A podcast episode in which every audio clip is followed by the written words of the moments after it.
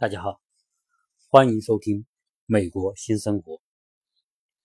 今天我想跟大家谈一个话题，就是在美国读书不花钱。可能大家有朋友会说：“哎呀，怎么读书不花钱？美国是公立学校为主，所以他读书不花钱。”可能大家呃理解错了。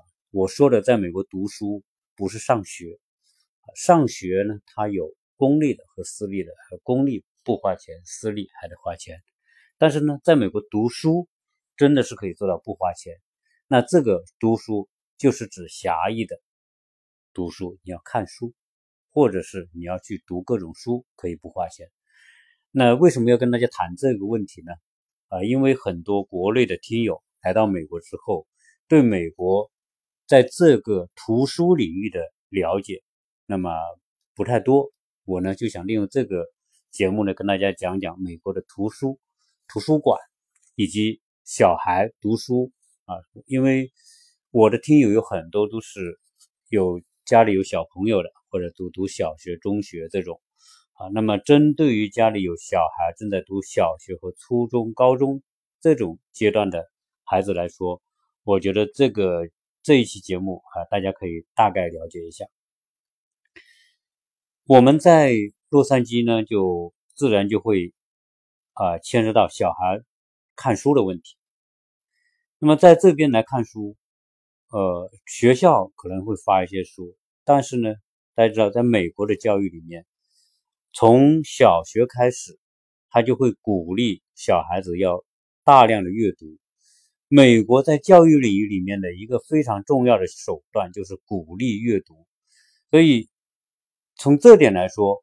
和中国会有很大的差别，因为中国有课本，比如说你上小学，你就会有语文书、数学书、英语书。那么到了初中，那更多语文、数学、物理、化学、地理、生物这些科目都有，都会发发书给你，老师就照着书来讲，然后考也考这些书。但是在美国，因为我谈了很多关于美国教育的一些内容，在美国的小学，我是说他就是一个老师，一个班就一个老师，这个老师什么都教啊，所以就会出现我前面讲过的，在美国的小学，体育课是语文老师教的，那么语文课是体育老师教的，因为什么呢？因为小学一个班。他是固定的一个班，他就一个老师，他不像我们说，有个班主任，然后还有教数学的老师、教语文的老师、英语的老师。在美国没有班主任，美国就是小学就是一个老师，他就是管这个这个班的全部的内容。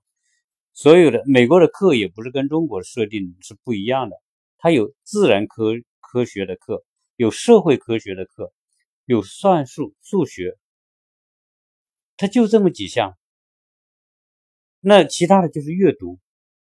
那么美国的鼓励小孩子就鼓励阅读，所以美国的教学里面，他大量的是通过阅读来启发思维，所以老师跟学生沟通，往往都是用启发思维、交流的方式来沟通。比如说，你看一些小动物的书。看完小动物的书，他就会跟你去问一些小动物的相关的问题，而不是去考那些我们说的要死记硬背哈。老鼠有多少种，或者是说呃猫狗有有多少种，他不是去背这个东西，他会通过一种灵活的问题来问。那小孩子你可以就他不追求标准答案，所以你可以启发，你可以回回答任何答案，只要你认为有道理。老师都非常的鼓励，所以阅读过程当中主要是什么？主要是通过阅读，让你对一些事物的了解能能够更加丰富、更加全面。而且呢，他鼓励你提出问题，他不会给标准答案。我觉得这一点是呃，美国学校教育和中国学校教育最大的差别，因为中国特别注重标准答案，因为中国是考试制胜的国家。那教育里面什么都是考试，从小学就考试，到初中考试，到高中考试，反正一路升学都是考试。但是美国它不是，美国是美国的考试这个成绩，那么他平时成绩特别重要，平时平时成绩就是 GPA。那个平时成绩的 GPA 是什么呢？他他考试只占很小的一部分，很多都是做各种作业。你在课堂上做的每一个作业，最后都会归纳到你的 GPA 成绩里面去。而这些作业里面就有大量的就是那种非常灵活的思维性的题目，甚至说不是讲这个美国的初中生，老师经常出些题目，就是在中国可能大学都不会出的题目，比如说。如果你当了联合国的呃秘书长，你会做什么？如果你是美国总统，你会做什么？都是那种非常给人感觉非常高的、非常站的角度和视野完全不同的那种思维。那这个时候，你小孩就需要阅读。假如说第二次世界大战，希特勒，比如说他没有进攻苏联。情况会怎么样？这些题目是是假设性的题目，但是这些假设性的题目就可以让小孩第一首首先是没有标准答案。那这些孩子们要回答这么一个问题，那就意味着什么？他要去阅读二战相关的历史前后的历史，阅证完阅读完了之后，他才根据这些阅这个阅读的时候，站在他的角度去理解，如果当时希特勒没有。进攻苏联，而只是进攻德、进攻英法，那二战的进程又会怎么样呢？对吧？假如说日本没有偷袭珍珠港，那么二战又会怎么样走呢？会变成什么样一个结果和状况呢？啊，这就是美国美国他经常会问这种问题。那这种问题就变成说，你必须通过丰富的阅读，然后你具备非常。首先，你知识点够丰富，你能够回就就这些问题能够谈出你自己的一些观点啊。所以，美国教育里面阅读很重要。好，那么回头来讲，阅读就一定跟书有关系。那么我们在国内都知道，很多家长都很乐意跟跟小朋友买书，特别是中国买书也很方便。你现在在当当去买。在淘宝去买，在天猫上去买，你在新华书店去买，就而且中国的书相对来说还不是那么贵啊。你比如说买本书二十块钱，很多都是二十块、三十块啊。小孩子读的书，特别中国的简装本，那可能相对比较便宜。当然我们在国内的时候觉得，国内的书也蛮贵的啊，随便随便一本都是二十块以上的，现在二十块以下的书都很少，觉得很贵。但是到了美国。那你要去买书，你要去书店买新书，那真的吓死人啊！这个我真的不是吓唬大家，就是说你在网上去搜，你可以搜这些新的图书刚出来的新书，那美国的书那比中国的书要贵着 N 多倍，而且美国的书大量都是精装本，所以在美国买书是极其昂贵的，一般的家庭还真不一定敢买很多书。加上这个书，它的属性本来它就是以什么，就是阅读。阅读完之后，特别是它讲究大量阅读的时候，你一本书看完，你可能就不再看了，你过眼云烟。那你你你要去买，你在美国随便买一本这个精装本的书，那都是几十美元。这如果在中国二十人民币的书，在这里就是二十美元，只会比二十美元多，不会比比二十美元少。那你看一本书二十美元，那是非常贵的，对吧？好，那这样的话，那怎么办呢？这就讲到了美国的图书馆。所以我今天讲，在美国读书不花钱，是指看，就是这种阅读可以不花钱。所以基本上在我们周边啊，我经常问他们：你们给小孩买书吗？他说：干嘛买书？那傻瓜才去买书。啊，当然，我说的买书不是说他真的是绝对不买，因为有些特殊情况下，学校，呃，可能会要求买的那些那些工具书或者某一类的，他有可能还会买一点，但是基本上大家都是以什么呢？都是以图书馆为主。所以这里面呢，我要跟大家讲讲美国的图书馆。美国的图书馆的资源在全世界都属于经营的最好的。那么为什么这么讲呢？美国全美国据美国的图书馆协会的统计啊，这是非常精确的数字。全美国正规的图书馆有八千八百九十五座，但是每个图书馆它都可能。在一些社区会设一些分馆，分馆呢有七千六百四十一座，这两者加在一起就一万六千五百三十六座图书馆，这是指对公众开放的社会性的图书馆。但是除此之外，在美国还有大量的图书馆是什么？是学校的图书馆。大家会知道，美国的学校大学就有四五千所大学。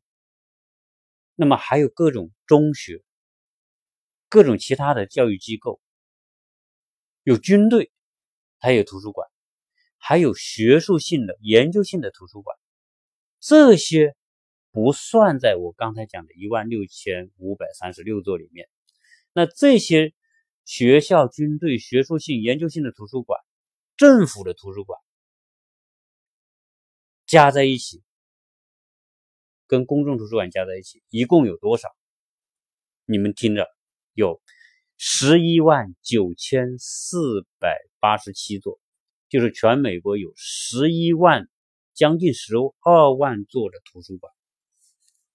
这就是美国图书馆的数量。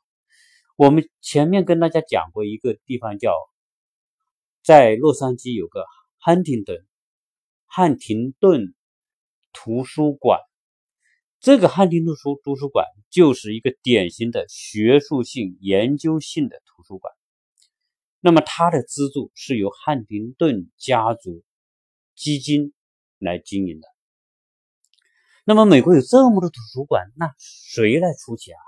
大家会问到，对吧？经营图书馆不一定赚钱，图书馆哪有钱赚呢？它都是做公社会公益项目。那么。美国能够维持这么多的图书馆，而且美国的图书馆都经营的特别好。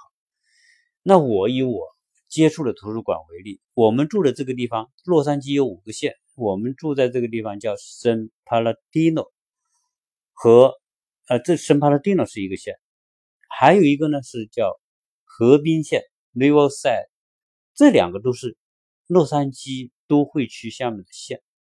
那么每一个县。有多少图书馆呢？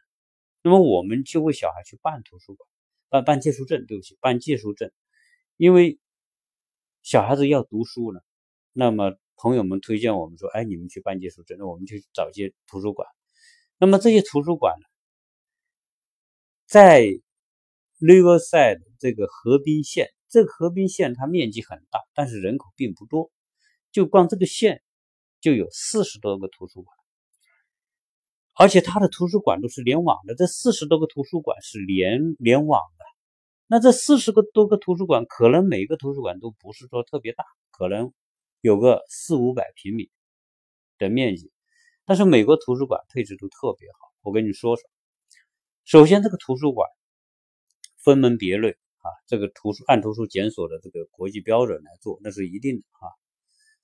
第二个，所有的图书馆都是内容都是。在网上可以检索的。第三，这个县的四十多座图书馆都是可以从任何一个网点借到其他的网点的书。就是说什么？比如说，我跟我的小孩在他学校旁边有个高中有个图书馆，这个图书馆就是属于这个县图书馆体系的一部分，只是他设在这个高中。你在那里办一个借书卡，你就可以借到全这个县的所有图书馆的任何一座图书馆的书。你怎么借呢？只要在网上一检索，比如你搜索《哈利波特》这本书，但这个图书馆可能没有。你只要说哦，你你在网上操作，你要借这本书，那么这个图书馆系统就自动的有有人来完成，帮你把书从。其他图书馆调阅到这个图书馆的这么工作，因为你只要选你取书在哪里取，比如你就在高中图书馆取，你就写在这个图书馆取。你可能在另想在另外一个图书馆取，离你家近，你也可以写那个图书馆取。这个书到了之后，你就直接自动到那个图书馆，哪一天你就可以把书啊拿到，并不需要你跑得很远，你完全就是就近可以看到整个区域的图书馆里面的书啊，这是它的一个运这个便利性做的特别好，而且每一个图书馆不管大和小。它的配置都是一样的，那里面有哪些呢？首先，你可以上电脑检索图书；第二，每个图书馆都配了相当数量的电脑。你办一个图书卡，那么在美国办图书卡，我估计是差不多。当然，因为我主要在洛杉矶了，我就把我办图书卡的情况。我们去这个高中图书馆，那带着小孩子去，小孩说：“哎，我们办图书馆，可以办图书卡可以。”那他就问大人，因为小孩嘛，在在没有成年之前，那当然说大人来说，那首先你大人只要有一个一个 ID，所谓 ID 就是你的身份证。身份证有几种，一种就是你的你的驾照，家长的驾照。比如我们有两个小孩，我们就带他去给他们一人办个卡，那你就拿家长的驾照，填一个很简单的表，这个表无非就填完你的家长的姓名。家长的身份证号码、家长的电话、家长的邮箱、家庭地址就 OK 了，再填上你小孩的名字，他几分钟就给一张图书卡给你。你拿着这个图书卡，你可以用这里的电脑，它电脑呢都是有非常规范的管理，比如说你一天可以用两个小时或者三个小时，那你输入你的卡号，输入。给一个现成的密码，你就可以在这个图书馆里面用这个电脑做作业也好看书也好。当然，有时候小孩子玩游戏，他也可以。那变成这个资源就是大家，所以现在这边的小孩子很乐意待在图书馆。我看有些家长经常就是把小孩子送在图书馆里啊，大了他应当图在图书馆待，小孩子是要上一定的年龄，不需要家长陪；但是在一定年龄之下是需要家长陪的。啊，一般比如说十十十四岁或者十二岁，啊，这样他这个他是有规定。那很多假期就把小孩子放在图书馆，很多家长就是这样。他比如他要上班没时间招饭，图书馆小孩子在里面看书、玩电脑都可以。这就这边这个图书馆。后来呢，我带小孩去另外一个地方，另外一个是办一个图书卡，在另外一个是这个图书卡也是一样的。就是它的管理体体系和模式都一样的。你办两张，我同时给他办两张卡。那有时候我们去到那个图书馆的时候，我们在那个图书馆借书；有时候去这个图书馆办事，离这个图书馆近，就在这个图书馆借书。总之是很方便。好，我刚才讲了，既然这个这个图书馆的书，你可以通过整个县的图书馆来调阅这些书，基本上你要的书你都可以借得到。既然你要看的书都能借得到，那你为什么还要去买书？所以我基本上说，图书馆能借得到的书，我们就不会去买。啊，这就是在美国说，你要是读书是可以不花钱的啊，这是真的是可以做到。那除此之外呢，就是说这些图书馆它经营的特别好，图书馆都是不赚钱的，都是非盈利的。但是我看每个图书馆都经营的特别好。那么比如说我们在这边，你要打印个什么资料，呃，它也有打印设备给你，复印设备给你。它打印打印东西和复印东西呢，它都是你自动投币的，这收费很便宜，基本上就是说两毛两毛五或者一毛五打印一张，一毛五啊，打印一个一张普通的我们说的 A A A 四纸这么大的。好那复印一张也是可能是一毛钱或者是一毛五这种也是不贵，那只是打彩色的也可以打，那也可能是贵一点，可能五毛五六毛五这样一张。总之说，这个图书馆里你你要这些呃相配备的相关的设备，它都会配得很很齐全。那么这些图书馆它怎么来经营做的这么好啊？基本上你去看环境很舒适，小孩子坐在里面就是。它配备足够多的桌椅给你，而且有时候有些图书馆还配备专用的阅读灯啊，你坐在里面看，呃，非常舒服。在你用电脑干什么都可以，甚至有些地方还有喝茶这些这些设备都会有配的。那这个美国图书馆经营的好，它是有几个重要的前提。首先，美国的图书馆是按企业的模式来经营的，但是呢，它企业模式经营，它又不盈利。所有的借书是免费，我去办借书证是不用需不需要钱的。我在国内办借书证还需要交押金的，但在美国不需要。为什么呢？美国你的 ID 卡号输入进去了，就跟你的信用有关，跟信用挂钩，根本不用去押你多少钱，把你的号码关联进去就可以了。因为如果你是他当借书，他也有规定嘛，比如说，呃，你借借书。一次借多少本，以及一本书你能最长借多长时间啊？它是有规定的，而且它这个系统自动会设置设置提醒，比如说这个书借两个星期，两个星期你必须还。如果快到两个星期快到的前两三天，他就会发一个邮件或者发个短信提醒你，你借的书啊快要到期了。如果你到期还不还，他又会发邮件来提醒你。超过了时间，他会要收罚金的。啊，这是一种管理方法。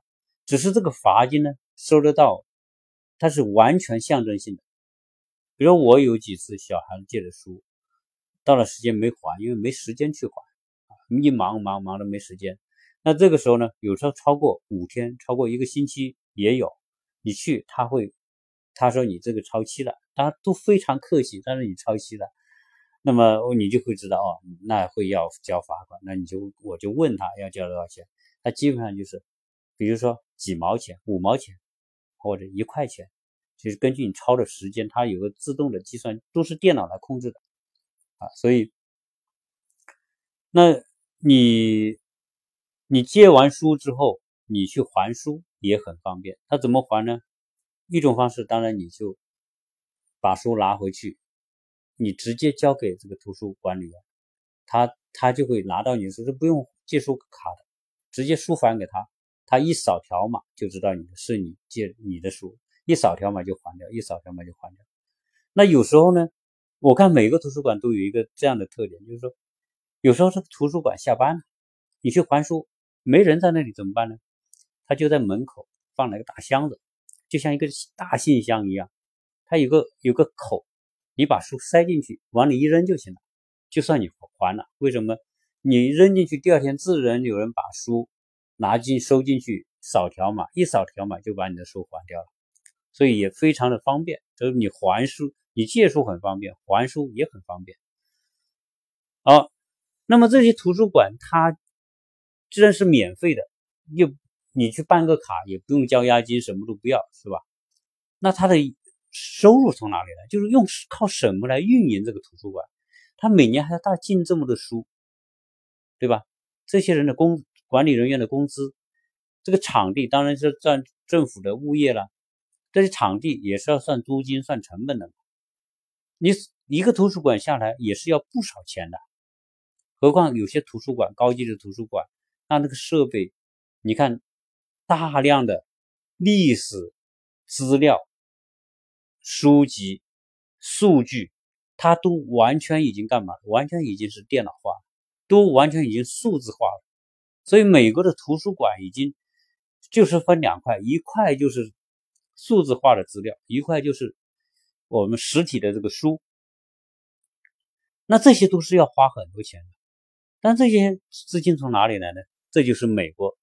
经营图书的一个特点，它首先第一个资金来自于联邦政府拨款、州政府拨款、市政府拨款，这三级政府对这些公共的图书馆都有资金拨付。那此外呢，这些图书馆会大量的得到社会的资助，各种基金会也会提供资金啊，所以。美国人对图书馆根本不用担心它经营不下去。那么还有很多家族，我前面讲那个汉廷顿汉廷顿图书馆，那个汉廷顿花园图书馆，当时就是一个这个图书馆，它本身的占地一千多亩，它图书馆那种馆藏的这种书也很多，而且有很多都是花重金在全世界收回来的，连连我们说的这个圣经的原本书，那个地方都有。他都是花很高钱收集，莎士比亚的手稿都有收的。那么这些都是很多资料都是极其珍贵的啊，历史资料。那么这些都是有很多家族他们的基金在支持这些图书馆，所以图书馆的这种要维持的成本还是还是相当的高。在美国的各个图书馆，当然普通图书馆可能可能就是以普通的书籍为主。你要到美国的国会图书馆，全世界最牛逼的图书馆啊，跟跟这个啊大英图书馆是吧？就英国的这个这些这些大不列颠那些那些最著名的图书馆，法国的图书馆，克里姆林宫这个俄罗斯图书馆，这些都是世界超级影响力的图书馆。那么像。美国的这个国会图书馆就有大量的历史的资料，这些历史的一些报纸收集的各种手稿、文稿，那些都是很珍贵的历史资料。有很多人，你像呃，去年过完年不是，就是一八年过完年之后，高晓松他就在网上晒出他干嘛呢？他去被哈佛大学。聘请为研究员，那么专门做东亚研究的。他为什么乐趣啊？他说：“我去那个地方可以看到在其他地方你根本看不到的历史手稿，那很包括中国的、亚洲的那些什么蒋介石、孙中山啊、林语堂等等这些呃这些著名的这些历史人物他们的一些手稿。”作品在这里都可以看得到，所以喜欢做研究的人，这些研究性的这些图书馆，那么你就可以看到其他地方你根本看不到的一些东西。有限的，而且很多东西这些手稿都通过数字化，已经变成我们说的储存在电脑里面，直接可以调出图片来看。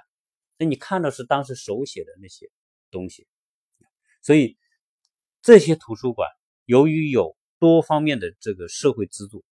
和包括政府的拨款，所以这些图书馆根本不用担心它生存不下去的问题。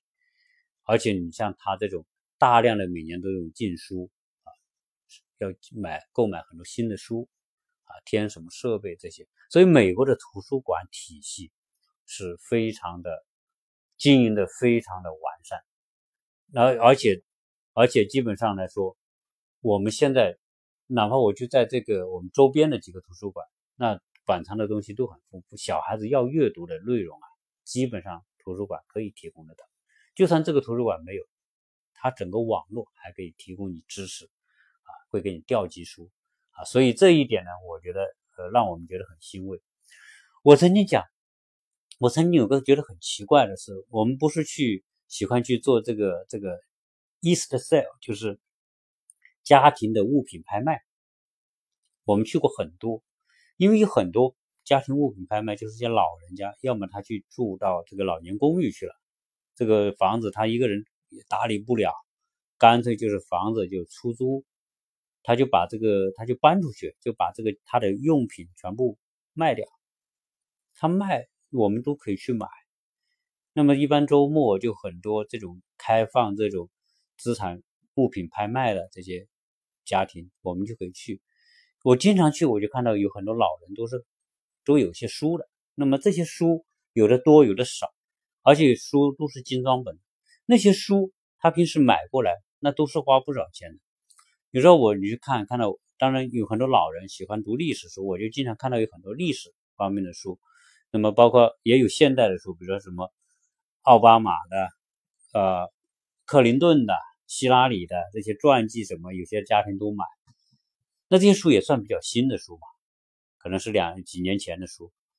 那这些书我看放到那里很少人去买，在这种家庭的物品拍卖的时候，你去买他那个书啊，基本上来说就是一美元一本，一美元一本应该说是很便宜了。因为什么？因为这些有很多书都精装本的书，按照正常的价格可能都是几十美元一本，但是你才一美元就可以卖给你。有时候你自己喜欢挑点书，有时候我经常还会去挑一点，比如经常看到一些人啊，他研究圣经的、研究历史的，他喜欢去旅游的，他会买到各个地方的一些。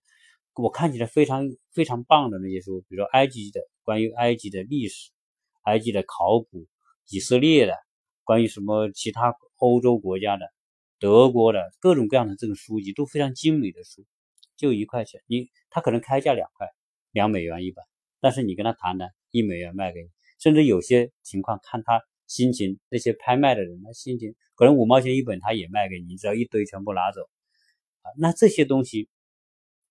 但是很少人买，就是去参加这个家庭物品拍卖的人，很少人去买那些书，也很少人去翻那些书。但我那天我还翻了翻了几本书啊，就是上两个星期，有一个老人家的一个一个他的书房里面，我看到有什么呢？就有莎士比亚的那个书，他莎士比亚那个书三本，我估计那个书呢。应该差不多八十年到一百年的历史，最最少应该是七八十年的历史了，也就算是很老的书了。那这些书放到那里，那书印刷也很精美，我看它那个就有历史，应该是算是比较久的那种印刷的那种书，放到这里也没人要。然后我就问他，我说这个书卖不卖？他卖。我说多少钱？他说你先挑出来，挑出来。我问他，我说这个多少钱？他就说一块钱一本，然后我还挑了另外一一本书，这本书是有作者的签名，而且这个签名的时间是一八三六年。那这个一八三六年的书到现在就一百多年的历史，对吧？也能在人家家里淘得到，那是一本文文学书了。那我就说，即便这样，也没人去买，很少人去看光顾人说去买书了。原因是什么？我想其中一个重要的原因就是，大家没有必要去淘这些书。真要要看书，图书馆都能借得到，你要的大部分的书都借得到。而你在这个家里面淘的书，可能不一定是你感兴趣的，所以那些书都扔到那里，可能最后就是就是被人收走了。收走之后放到二手书店啊，或者什么，就二手书店也是一块钱一本。你看到很多图书馆就有很多货架或者卖二手书的，也就一块钱一本。所以基本上可能他这个书拿回来就是不要钱的。你去这些家庭收。啊，你专专门做这个收，就帮他搬走，已经他就不用花这个人工费了。你你免费帮他搬走，他就等于把送送书送给你。到最后，因为这边的这个家庭的物品拍卖，一般就是拍卖三天到四天，最后一天就是半价，半价，但是有很多就是送，呃，他可能请人来还得付人家工资，你直接不要钱拿走，他也给你，所以有很多。人在一些创意的一些步行街啊，这个产产业园那种，呃，就就有很多这种图书，就是一块钱一本，他他就是这些书，可能就是从这些地方收过来的。当然，也有人就把这些书，也可能最后是捐给图书馆去了，这个也有。那所以，在美国的这种图书馆呢，啊，图书馆极其丰富，极其便利，就变得说这些。平时这些家庭物品拍卖的这些书都没有人光顾。同时呢，我也在这里，我一般跟跟我的太太讲说，关于书尽量不要买。那那天我们小孩去，在这个 Costco，Costco 有卖书的，而他看到一一套《哈利波特》，哎，他就想买。那那那是我说你，我就跟他讲，我说我说你爱读书特别棒，呃，不过呢。你不花钱就可以看这个书，就会读到这个书。我说图书馆这种书太多了，你干嘛要花钱？你这种花哪怕再便宜，你也花二十美元、三十美元就买那一套，没必要。回去在图书馆借就可以了。他想想也是，干嘛？因为买回去看一遍扔到那里，那几十美元也不便宜。在美国很多很多你可以帮助你省钱的这个途径，你干嘛不省？所以，我我跟大家介绍这个图书馆的意思就是说，未来我们来到美国的，特别是小有小孩在读书的，书在美国能不买则不买，尽量利用这里图书馆资源，能帮自己省就省，因为美国的图书实在太贵太贵。我在这边上课读书，他当时老师叫我们买几本书，那我就去买呀。那你要知道美国的书为什么我说它贵？一本你真的要的书，你去我买买新书，我买一本设计的书，那个是关专门手绘的那个本。当然也还有其他的这种一些相关的这个什么材料啊建建材的相关的书，我在网上买那种简装本，那都是多少钱？都是七八十块钱，七八十美元一本。好，好点的，一百多美元一本，一两百美元一本，就是这种精装本的这种课本。你想那么贵？有时候买书买的心痛，我问那些同学，我说你们，他说有时候我一年一个学期可能花五百美元买书，可能花一千美元买书，那都是很贵的。那后来有很多人说，那你不要去买书，你去美国有很多的网站专门交流这些二手书，啊，有有有有个网站叫 Textbook，就是教科书网站，就是你去登录那个 Textbook，就你注册一个账号，你就可以搜，还有很多这个。课本是是别人用过的课本，放在网上去卖。那种书就是别人用过的课本去卖，有些书也是很贵的，人家已经用的很旧了，可能比如说一百美元一本书，在在这种地方有可能你要他还要卖五十美元，他用一年之后折旧一点，用一年折旧，但是还不是不便宜，还是要几十美元一本啊，所以。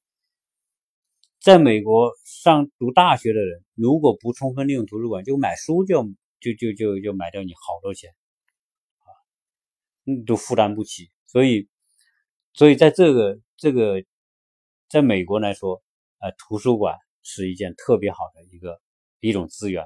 所有的家长来到这边之后，那么先去看看图书馆能不能接到啊，你小孩要读的书，不要盲目去买。虽然很多家庭我们知道是很富裕。不差这个钱，但是事实上呢，折算成美金，你要是一千美金，啊，轻易的就买书，很快就花掉了。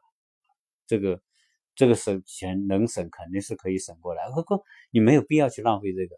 所以啊，我呢就把我们这边所看到的这个，我这顺便讲一讲关于这个办证的问题。你要去图书馆办证啊，首先是说你有驾照，你比如在美国考了驾照的，你拿驾照。你去办，你可以自己办一个，跟小孩办一个。小小孩子办，反正你只有这个，你只有你的 ID 就可以帮你的所有小孩都办，一人办张卡。只是说这个书一定要还。如果你长期恶性的拖欠不还这些书，那可能跟你的这个 ID 号啊，会影响你的这个 ID 号的信用，所以这个就就不合算了。因为我讲了，在美国办图书馆是不用钱的。那外国人怎么办呢？比如说我们刚到美国来，对吧？我也没有美国身份，那我是一个旅游者，或者我就是就是只有护照。我我那天我专门去问那个管理员，我说如果我有朋友来，他们从国内来，他们没有这边的这个身份证，能不能办？他说那你有什么证件？我说他只有护照。他说护照也可以。你就算你是外国人，你拿着护照，你来办一个图书卡、借书卡也是不用钱的啊。这所以它的资源是开放的啊，基本上你你就你就你哪怕说你第一天来，第二天你就去可以办借书证都可以。好，所以关于这个美国的这个看读书不要钱啊，我就跟大家介绍一下这个美国的这个图书馆的系统。啊，这个借书啊，希望这个内容对大家有帮助，让大家真的做到读书不花钱。谢谢大家收听。